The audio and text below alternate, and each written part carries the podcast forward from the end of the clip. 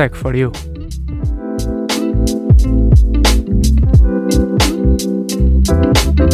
O teu podcast tecnológico. Olá a todos, uh, bem-vindos a mais um episódio de Tech for You. Eu sou o Pedro e hoje estou aqui habitualmente, presumo, com o meu colega João. Olá João, está tudo bem contigo? Olá Pedro, tudo, tudo impecável. Eu gostei que tu tivesses dito Uh, hoje estou, por acaso, aqui com o meu colega João. Por acaso. Porque, por acaso, calhou.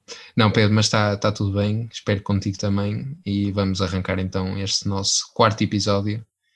É verdade, este quarto episódio que, que não foi um episódio muito fácil, mas não foi fácil apenas pelo mesmo motivo do, do último episódio. Já no nosso último episódio já tivemos uma, um leque de notícias bastante abrangente. Esse leque abrangiu ainda mais para este quarto episódio foi um episódio difícil em termos de seleção, mas cá estamos mais uma vez para vocês. E, e então, João, no episódio desta semana, o que é que nos trazes? No episódio desta semana vamos falar de várias coisas. Vamos falar sobre smishing, que é um tipo de ataque de phishing vamos falar sobre transformação digital na presidência da República, sobre inteligência artificial, sobre a Web Summit, sobre a Bitcoin, que tem dado muito que falar. Enfim, vamos falar de um conjunto de temas, como tu disseste, muito diversos e, e foi realmente difícil, pela segunda semana consecutiva, escolher dentre tantas notícias, o que é bom, como tu também referiste. Um, ehm, foi difícil escolher aquelas que, que trazíamos no nosso espaço semanal do Tech for You. Portanto, hum, portanto, acho que vai ser um episódio espetacular. E será, João? Ora, este é um episódio que tem tudo para dar certo e para começarmos com, com o pé direito, a nossa primeira rúbrica, o que é nacional é que é bom.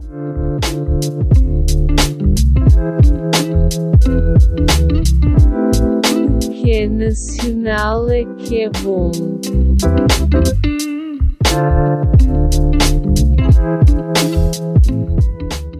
Nos últimos tempos, o número de crimes digitais registados em Portugal e também no estrangeiro tem aumentado bastante, eh, sendo que as autoridades têm desempenhado o seu papel no que toca ao alerta para esses eh, crimes, nomeadamente os mais comuns. E esta semana a GNR alertou para um novo tipo de burla eh, que se tem vindo a intensificar, chamado smishing. Ora, o smishing é um tipo de ataque que deriva do phishing e, e, que tem assim como objetivo obter informações pessoais através da internet, ou então conduzir o utilizador a exercer ações com o objetivo de burlar, uh, enfim, de alguma forma. Normalmente, uh, o processo da burla com, começa por um envio de uma SMS ou de uma MMS, que contém, por exemplo, um link uh, que, ao ser clicado, reencaminha para uma, uma página fraudulenta onde são pedidas informações pessoais ou o cartão de crédito E normalmente essas uh, mensagens vêm disfarçadas uh, de ofertas de prémios ou solicitações de algum tipo de vínculo para com uma empresa credível, estando as empresas de energia, os operadores ou até empresas de entrega de encomendas associadas à maioria desses ataques. Eh, claro que não são essas empresas a enviar as mensagens, mas quem as envia faz passar pelas mesmas. Ora, de forma a evitar que este tipo de burlas, uh, que o número de, de pessoas afetadas continue a aumentar, a GNR elaborou uma lista de cuidados a ter. Uh, portanto, não se deve responder ou fornecer quaisquer dados pessoais, mesmo que pareçam enviados por mensagens uh, e, e, de empresas fidedignas. Não se deve também, como é óbvio, carregar em links, anexos ou até imagens recebidas em mensagem de texto que não estamos à espera, pelo menos sem verificar o remetente. Devemos sempre igualmente desconfiar de mensagens com endereços estranhos ou até números de telefone estrangeiros, ou até, e alerto aqui porque esta normalmente é sempre uh, uma característica que aparece em todas as mensagens uh, fraudulentas, todas aquelas têm português incorreto, portanto isso deve ser logo motivo para desconfiar das mesmas. Um, não deixar que, que uma mensagem apresse o utilizador a efetuar determinada ação só para que depois uh, seja, uh, seja roubado uh, em termos dos seus dados e também não deve ser efetuado qualquer pagamento de, de, uma fatura desconhecida ou que não, que não esteja à espera. Por fim, claro, há uma óbvia que é a questão de não fornecer nunca passwords ou dados de acesso, mas se o utilizador por algum motivo achar que forneceu ou que caiu num destes esquemas, a primeira coisa que deve fazer é contactar imediatamente o seu banco, no caso de ser fornecido dados bancários, e as autoridades que naturalmente irão ajudar uh, dentro dos possíveis. Uh, portanto, aqui uma parte mais pedagógica do Take for You, que nós recomendamos mesmo é que se mantenham alertas e sempre que puderem que transmitam precisamente a pessoas que não tenham tanta facilidade uh, ou tantos conhecimentos este tipo de, de, ataques que podem visar e até ser bastante danosos em muitos dos casos. Portanto, eu nunca fui apanhado num desses ataques, não sei se tu já foste, Pedro, mas nós nunca, nunca estamos livres pois de um não, dia por... virmos a ser, não é? Pois não, por acaso nunca, nunca fui, mas já acho que já, já recebi e, e de certo muitos dos nossos ouvintes, e se calhar tu também já receberam, já receberam aquela mensagem que que se faz passar pelo CTT do, do tracking da encomenda e isso é, é, um exemplo, é um exemplo. Pois, e se tu tivesses clicado, provavelmente hoje serias uma destas vítimas. Pois, exato, exatamente. Portanto, não é um assunto para, para brincar de todo. Olha, João, e agora passando para, para algo mais agradável, por assim dizer, uh, há um novo projeto financiado pela Agência Espacial Europeia, através da iniciativa ESA Space Solutions, que foi, uh, foram alocados 200 mil euros para esse projeto. Esse projeto denomina-se Port 21, em numeração romana, Space Enabled Sustainable Port Service, e é um projeto de monitorização e gestão ambiental com, com o objetivo de, de melhorar as atividades portuárias e alcançar uh, eventualmente zero poluição. Uh, os portos dos Açores vão ser os primeiros a pôr em teste este projeto. Que consiste maioritariamente em duas componentes, a componente ambiental e a componente da atividade portuária. Na, na componente ambiental, as soluções de, de, monitorização em tempo real pretendem oferecer uma cobertura maior dos parâmetros da qualidade, tanto da água como do ar, e na componente da atividade portuária, as ferramentas de previsão irão permitir um melhor planeamento da atividade dos portos e automatizar tarefas até agora manuais. O projeto uh, em questão irá contar com diversas fontes de informação, como a observação da Terra através de satélite, dados meteorológicos, oceanográficos e de CCTV, e é liderado pelo Inesctec, que é responsável também pelos sistemas de gestão portuária, de inteligência artificial e também pela robótica marinha autónoma. Ora, os nossos ouvintes, Pedro, não, não te estão a ver, mas tu estás particularmente babado a ler esta notícia, porque, para quem já não se lembra, o Pedro, no primeiro episódio, referiu isso, mas, mas ou seja, não é só do primeiro episódio, continuará sempre a ser o Pedro, vem dos Açores, apesar de não é ter pronúncia. E portanto. Um pouco só, um pouco só. Um, um bocadinho, quase nada. E portanto, falar de uma notícia aqui no Take for You uh, relativa aos Açores, ainda por cima, com esta eloquência toda. Claro, é uh, sempre gratificante. O Pedro está ali, só lhe falta uma babete. Ora, e passando agora uh, para um novo projeto de transformação digital, mas relacionado com a Presidência da República. Uh, no dia em que nós lançamos o nosso terceiro episódio, portanto há precisamente uma semana, uh, a Presidência da República apresentou três novas soluções nesta aposta de transformação digital. Ora, as, as três soluções consistem no site, na conta do Twitter e ainda numa aplicação móvel. Começando pelo site, este tinha sido remodelado pela última vez no início do primeiro mandato do atual Presidente da República, eh, Marcelo Rebelo de Sousa, e portanto desde 2016 que não tinha tido nenhuma alteração, eh, pelo menos notória, e agora no início do segundo mandato a história repete-se, portanto o site foi novamente remodelado, eh, nomeadamente com o objetivo de facilitar o acesso a todos os utilizadores, incluindo pessoas com deficiência, e a, a particularidade está precisamente aqui, porque sempre que é selecionada uma parte do texto, são apresentadas opções de ouvir, traduzir ou até consultar um dicionário. Portanto, o site está muito mais acessível.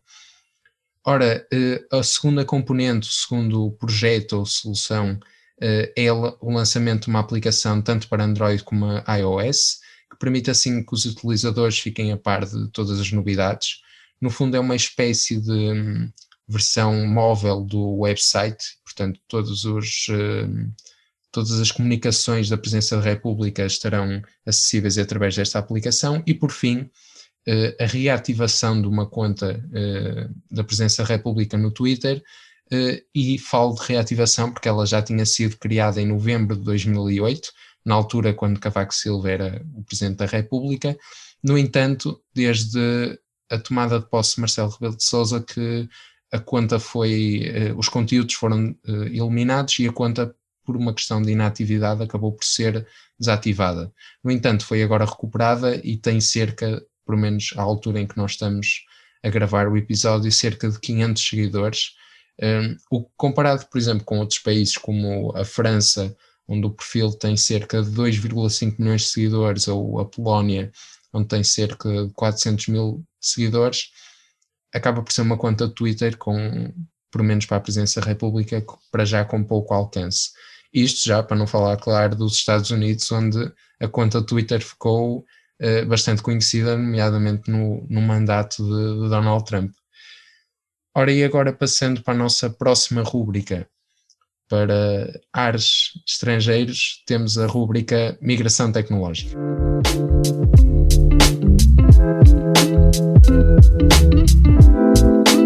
Migração Tecnológica.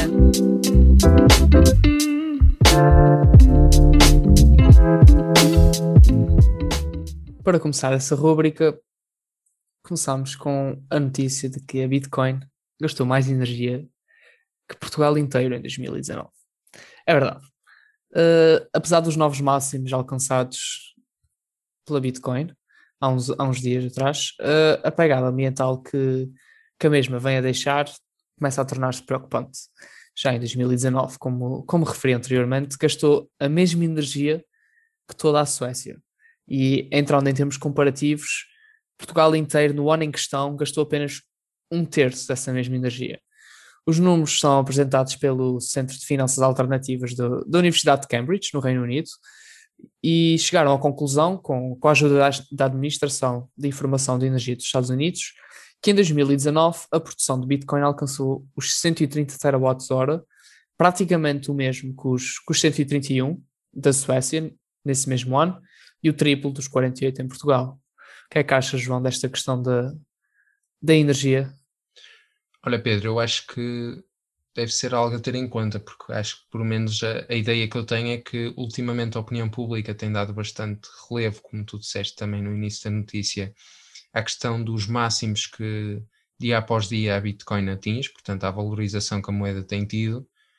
Mas a verdade é que esta questão da energia não pode ser posta de parte. Aliás, esta semana até o Bill Gates falou disso mesmo, da sua preocupação com os efeitos que que a Bitcoin poderá ter na, portanto, na, na preocupação da sustentabilidade e do ambiente. Uh, e, portanto, apesar de ser uma tecnologia, portanto, a blockchain e depois a utilização de criptomoedas, que tem bastantes benefícios, uh, não há que descurar este, esta grande desvantagem. É verdade, sim, senhor. Concordo plenamente com, com essa opinião, João. E, e agora, passando à, à nossa próxima notícia. Uh, o software de conferências desenvolvido pela, pela Web Summit foi, foi transformado em produto e, e já tem um cliente, que, que é o Programa de Desenvolvimento das Nações Unidas. O software em si já deu provas em 2020, durante o Collision no Canadá, e depois no Web Summit em dezembro, uh, suportando um evento online para mais de 100 mil pessoas. E agora vai suportar a Conferência das Nações Unidas, o Istanbul Innovation Days, que decorre na, na semana de 23 de março, mais especificamente nos, nos dias de 23 a 25. O software, como referido, foi desenvolvido pela Web Summit nos últimos 10 anos e inicialmente uh, servia para, para potenciar online as conferências presenciais. Mas em 2020, com, com as condicionantes que, que a pandemia do Covid-19 veio, veio trazer à, à, nossa sociedade atual, foi, foi desenvolvido para, para suportar toda a experiência de uma conferência virtual, mas com peço desculpa, com ligações significativas entre os participantes.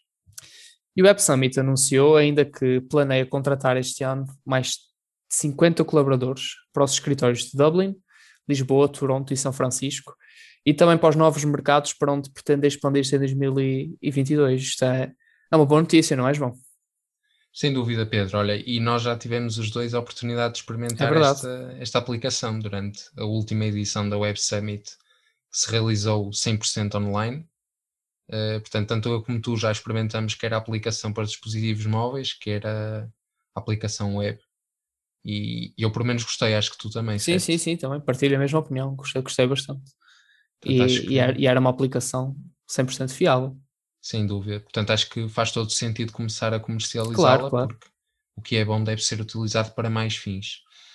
Ora, e por falar nesta expansão que se alarga de, de uma conferência para o mundo empresarial e passando precisamente para esse mundo empresarial, a Bosch, empresa alemã, prepara-se para lançar uma solução de inteligência artificial que detecta anomalias e avarias na fase inicial do processo de fabrico, contribuindo, portanto, para a diminuição do número de peças rejeitadas no final da cadeia e ainda para a melhoria da qualidade do produto. Desenvolvida no seu centro para inteligência artificial, esta solução vai acabar por ser implementada em 50 unidades de produção a nível mundial, que para já começa por ser uma espécie de teste, ficará assim ligada a 800 linhas de produção e armazenará diariamente cerca de 2 milhões de mensagens na plataforma de análise de dados. Ora, isto é um passo decisivo numa estratégia pensada uh, a longo prazo, até 2025, para incluir a inteligência artificial em todos os produtos, na, todos os produtos da Bosch, seja nos seus processos de fabrico, seja depois uh, naqueles produtos que são comercializados. Para já, as fábricas que acolhem o piloto estão a conseguir poupanças anuais, e isto é bastante importante, de 1 a 2 milhões de euros, só graças a esse sistema, o que é bastante notório. Eh, a Bosch dá ainda um exemplo concreto da fábrica de Wildesheim, julgo que é assim, nunca tive alemão, portanto espero não estar a dizer um grande erro, onde a plataforma de inteligência artificial permitiu eliminar perturbações nos fluxos de processo diminuindo os ciclos de tempo de linhas de produção em cerca de 15%. Ora, a solução tira partido de um sistema uh, que tem por sigla MES uh, e que é também ele da Bosch. Uh, este sistema, como nós já dissemos, faz a recolha e a análise dos dados, isto tudo em tempo real e através dos sensores que estão colocados nas máquinas. Estes dados são depois analisados por um sistema de inteligência artificial que recomenda uh, ações mediante, uh, mediante as informações que vai recolhendo e permite assim ao colaborador na linha de montagem, um, através de dashboards, etc., um, tomar alguma ação. Ora, assim que estiver uh, concluído a implementação deste sistema nas primeiras 50 fábricas, a Bosch planeia estender a tecnologia às restantes, portanto, como eu disse no início, isto é uma fase ainda de teste, e quando estiver completamente implementada, serão 240 as fábricas a nível global a ter um, este sistema implementado. Ora, o projeto integra-se num investimento de 500 milhões de euros uh, e o grupo tem este projeto um, em vista uh, a desenvolver a digitalização e a conectividade nas suas fábricas. Ora, e a inteligência artificial é um dos temas mais falados nos últimos tempos e a notícia que se segue prova isso mesmo, porque voltamos a falar de inteligência artificial. Uh, equipas de cientistas da NVIDIA e da Universidade de Harvard criaram um sistema de Deep Learning, portanto, uma das áreas da inteligência artificial, que permite baixar os custos e o tempo necessário para conduzir experiências e análises de genoma, isto com recurso, naturalmente, a sistemas de inteligência artificial. A NVIDIA contribui com a utilização de GPUs Tensor Core, eh, que permite assim que o kit AttackWorks, até agora desenvolvido, uh, consiga fazer interferências ehm, em genoma completo em apenas 30 minutos, num processo que até então levava dois dias, portanto, uma diminuição bastante significativa de dois dias para 30 minutos. Os investigadores sugerem que este kit seja aplicado em AttackSec, um método que já é conhecido para encontrar áreas abertas no genoma de células saudáveis e doentes, Ora, esta é a parte do genoma do indivíduo que pode dar aos cientistas pistas sobre a existência de Alzheimer, doenças coronárias ou até mesmo cancro. Portanto, isto aqui, em termos de saúde, é uma, é uma tecnologia que, que vai permitir grandes avanços. Até então, este método necessitaria da análise de dezenas de milhares de células, para obter resultados.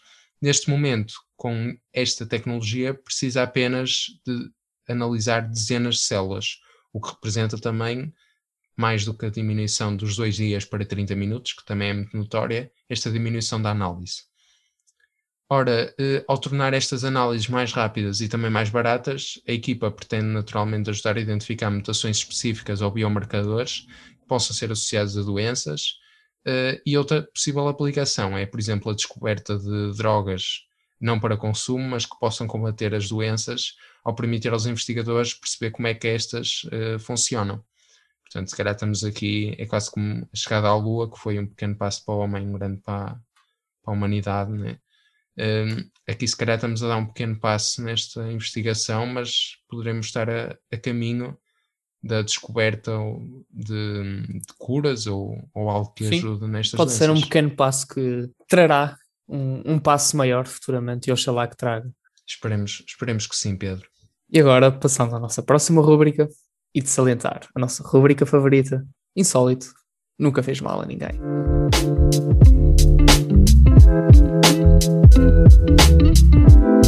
Insólito nunca fez mal a ninguém.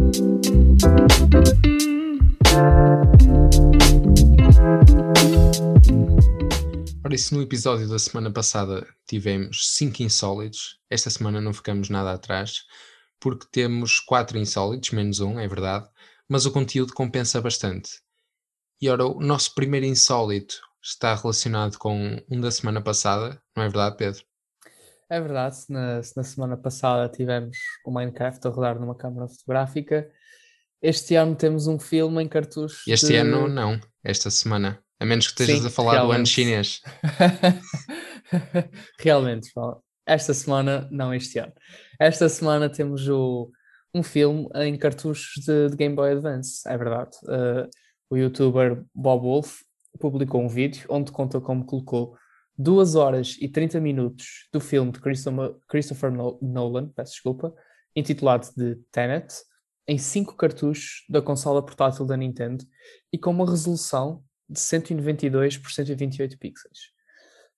Uh, apesar do resultado final não ser visualmente impressionante, dada, dada a resolução em questão, uh, e a disponibilização das imagens ser apenas a 6 FPS, o feito do, do youtuber em questão é digno de nota.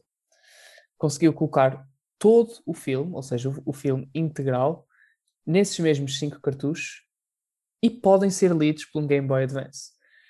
Uh, o extremo cuidado do projeto vê-se na criação de, das etiquetas alusivas ao filme para cada um dos cartuchos. Youtuber também ainda disponibilizou todo o filme numa, numa ROM que, que pode ser descarregada e vista no computador através de um, de um emulador de, de, Game Boy Advance como o MGBA. Olha, o mais surpreendente, Pedro, é que ao contrário da semana passada, onde o programador teve que mexer na câmara fotográfica, este não teve que mexer no Game Boy, pois, não é? Portanto, não teve em, que mexer. Em qualquer Game Boy é possível ver esta, esta é criação. Verdade, sim, Ora, e se isto já foi surpreendente o suficiente, espantem-se com a próxima notícia. Aliás, com as próximas duas, mas a primeira das próximas duas é que é, que é motivo de espanto. Pelo menos até para mim foi e para o Pedro. Portanto, para vocês certamente também será. Ora, nós estamos habituados a ver quadros uh, dos mais variados autores a serem vendidos por milhões, uh, milhares e milhões de dólares. Uh, desta vez não foi bem um quadro que foi vendido por milhares de dólares. Foi um vídeo de um quadro, mas não é um vídeo qualquer. É um vídeo de um quadro de Bensky a ser queimado e que foi vendido por 380 mil dólares. Ora, Bensky é o mais eh, recente artista a entrar na tendência das obras NFT, a sigla em inglês para Non-Fungible Token, depois de ver assim o seu vídeo com um quadro seu queimado a ser vendido pelos tais 380 mil dólares. O quadro que tem por título Morons, Idiotas, agora faz todo sentido, uh, ilustra em leiloeiro da Christie's, a famosa, um, famosa leiloeira. Isto agora foi um bocadinho redundante, não foi, Pedro? Ora, o vídeo mostra um homem a queimá-lo com um simples isqueiro e Ocean Ward, crítico de arte, considera que se trata de uma proeza total, uh, ainda para mais quando estas obras são vendidas por, uh, enfim, quantidades de dinheiro bastante grandes. Aliás, a obra em si podia ter sido vendida provavelmente até por mais do que 380 mil dólares, uh, mas a partir do momento em que se queima o quadro e se pede dinheiro por um vídeo em que, em que se mostra tal proeza, enfim, baixamos uh, na, escala de, na escala de arte. Ora, o quadro original uh, com um leiroeiro a apontar para. Eu agora falei leiroeiro, não foi? Estas notícias deixam-me assim um bocado. Ora, o quadro original de Bensky com um leiloeiro a apontar para outros quadros e com legenda, e apontem bem para a legenda, não acredito que vocês idiotas compram isto, acho que está tudo dito. Foi comprado por 95 mil dólares pela Injective Protocol, uma empresa especializada em blockchain, mesmo a propósito da notícia que nós falamos sobre Bitcoin. Ora, o homem que aparece a queimar o vídeo ostenta ainda, ostenta, já viste, ostenta um casaco com outra obra de Bensky, Garluid Balloon, eh, mas esta obra não foi queimada, ou pelo menos o casaco não foi queimado. Ora, Mirza Udin, porta-voz da Injective Protocol, esta tal empresa especializada em blockchain, considera que o evento onde se queima um quadro é uma obra de arte em si mesmo. São opiniões, não, é? não vou comentar. Uh, Gabriel Duploy, que fundou a Zebra On Gallery. Enfim, se eu no episódio anterior já não tive sorte com os nomes, este os aqui está a ser um desastre. Aqui, é verdade. eu acho que tu escolhes as notícias que têm nomes mais, mais, mais fáceis, não é? Pedro? É. Vou, ter que, começar a fazer isso. Ora, um, esta senhora Gabriel Duploy explica que a destruição criativa uh, da arte não é nada de novo. Uh, claro que é sempre preocupante e chocante ver uma obra a ser destruída, e neste caso ainda mais porque a intenção parece ser mais cínica. Ora, eu não sei qual é a tua opinião, Pedro, sobre isto, mas a minha é muito clara que é, eu acho que a legenda justifica bastante bem um, o que foi feito. Eu acho recordo que, sim, que, a legenda que era não acredito que vocês idiotas compram isto. Sim, é? concordo também com, com, a opinião da Gabriel. Tem, tem toda uma intenção cínica por trás. Acho que é. Se, se os nossos ouvintes visualizarem o vídeo, acho que, acho que irão perceber a quando a visualização do mesmo, a cinicidade da, da situação. Ora, nem mais. Ora, e a segunda notícia está relacionada com a primeira, porque fala também de uma outra obra digital, uma obra de arte eh, NFT, ehm, que foi vendida desta vez por um valor bastante mais elevado do que os 380 mil dólares anterior. Foi vendida desta vez uma obra de arte por 69 milhões de dólares, uh, o que prova a popularidade que tem vindo a ganhar este tipo de arte, este tipo de de obras digitais. Uh, ora, desta vez o artista foi um artista digital com o nome Beeple e que tem estado na ribalta nos últimos tempos, graças à popularidade que tem, que tem ganho com estas obras. Uh, o, mais recente destaque vai para uma colagem que conta com 5 mil imagens e que acaba por ser vendida novamente pela Crisis, uh, tornando-se assim numa obra deste género, a mais cara de sempre, e a terceira obra vendida com o preço mais elevado de sempre, considerando que o artista ainda está vivo.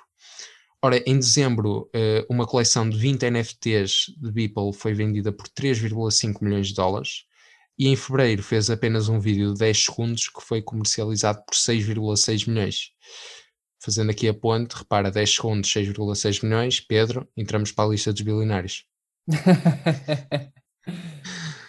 Ora, esta colagem foi vendida, como eu já disse, pela Christie's e consiste numa coletânea de imagens que foram publicadas online desde maio de 2007.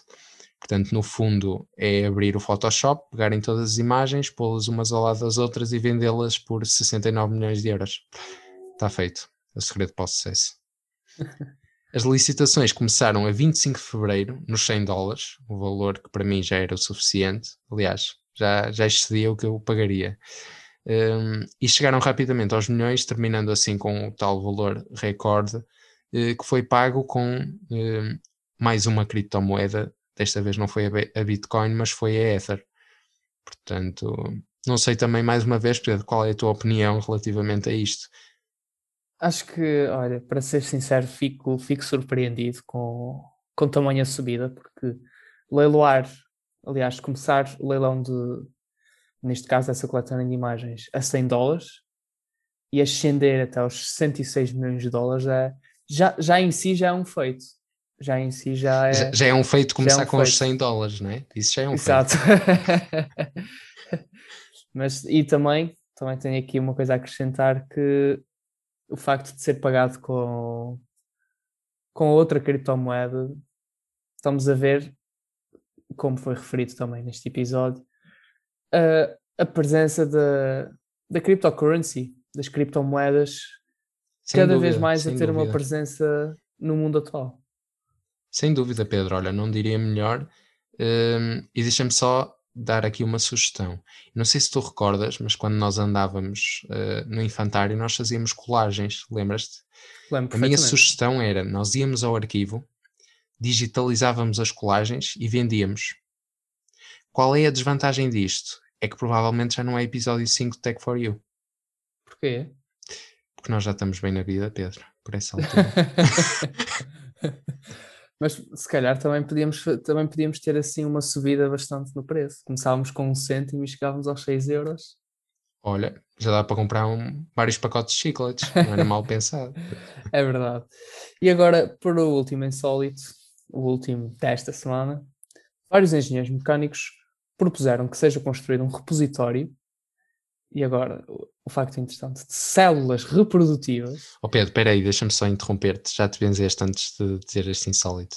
Já, já. Já, então podes e continuar. E planei, planei também antes de me deitar, rezar o rosário, a ver se... A ver se, se te perdoam se por esta notícia, é, perdoada, não é? Força. É, é perdoada. Força Pedro, continua, estavas aí bem. Vários engenheiros mecânicos então propuseram que fosse construído um repositório de células reprodutivas de 6,7 milhões de espécies, incluindo o ser humano. E aqui está o insólito. Pelas vulnerabilidades associadas ao nosso planeta, a Terra, esta apólice de seguro, entre aspas, esta jogada pela segura, seria instalada na superfície da Lua. E como, como, como os ouvintes, e como eu e como tu, João, sabemos, uh, esta Terra está, está sujeita a várias vulnerabilidades, quer naturais, quer resultantes de, da atividade dos humanos. E assim, na, na opinião de alguns, de alguns cientistas, a solução é garantir a possibilidade para um eventual repovoamento através de um banco de células reprodutivas. E o objetivo é que este repositório seja instalado em cavidades lunares recentemente descobertas. Isto porque aparentemente essas cavidades têm o tamanho perfeito para o armazenamento solar. Eu não sei se isto aqui é uma coincidência de outro mundo ou não, mas... É que toda esta notícia é um insólito. Repara, é, é? para além de enviarem esperma para a Lua, vão armazená-lo nas cavidades mais profundas. Não sei se estão bem é a perceber. Eu, eu acho melhor deixarmos ao critério dos ouvintes isto. Esta situação esta insólita, esta conclusão insólita. para concluir, uh, é um facto que essas cavidades, assim, 80, 100 metros de subsolo, fornecem algum tipo de abrigo, suportando grandes oscilações de temperatura, bem como ameaças de meteoritos e todo o tipo de radiação. E uma vez na Lua, esse, esse repositório irá preservar criogenicamente as células de, de milhões de espécies. Isto é quase como mandar uma arca de Noé. É verdade. Não é? Tipo o IKEA vai, vai desmanchada, não é? Vai para a Depois monta-se lá. Depois monta-se lá. Pronto, de maneira que se daqui a uns tempos houver alguém a dizer bem-vindos ao Tech for You número 2, meu nome é João e eu nasci na Lua, já sabem. Ora, a rúbrica que se segue é a rúbrica onde nós destacamos as personalidades eh, no espaço de uma semana, que estão pelo menos associadas à tecnologia, e portanto vamos assim dar início à rúbrica Guru da Semana.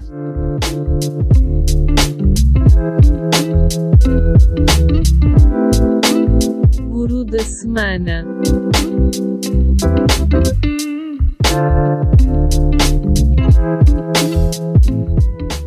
Ora, e à semelhança da semana passada, esta semana também não teremos recomendações, nem audiovisuais, nem de leitura, e portanto esta nossa rúbrica Guru da Semana que destaca assim duas personalidades esta semana também, à semelhança do que aconteceu a semana passada, será a nossa última rúbrica deste episódio. A única diferença está em que esta semana não destacamos um guru bom e um guru mau, por assim dizer, mas sim duas personalidades que se destacaram pela positiva. Pedro, sem mais demoras, quem é a nossa primeira guru da semana? Bem, a nossa primeira guru é a investigadora Elvira Fortunato, que, que venceu na passada quinta-feira o Prémio Pessoa. A investigadora de 56 anos, que desenvolveu o transistor de papel, é distinguida por, por uma carreira excepcional de, desculpa, de excepcional projeção dentro e fora do país e, e também pelo seu contributo notável para o desenvolvimento científico, tecnológico e de inovação português. Tal afirma Francisco Pinto Balsemão, presidente do júri do, do Prémio Pessoa. Cientista, professora catedrática e também vice-reitora da Universidade Nova de Lisboa, Elvira Fortunato não se fica, não se fica por aí. É especialista em microeletrónica e optoeletrónica, e uma das inovações pela qual se destaca foi a que referi anteriormente, a do transistor de papel.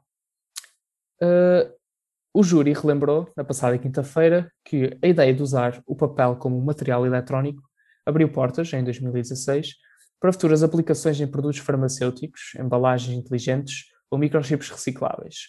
E até páginas de jornal ou revistas com imagens em movimento, assim, numa, numa visão mais, mais futurista.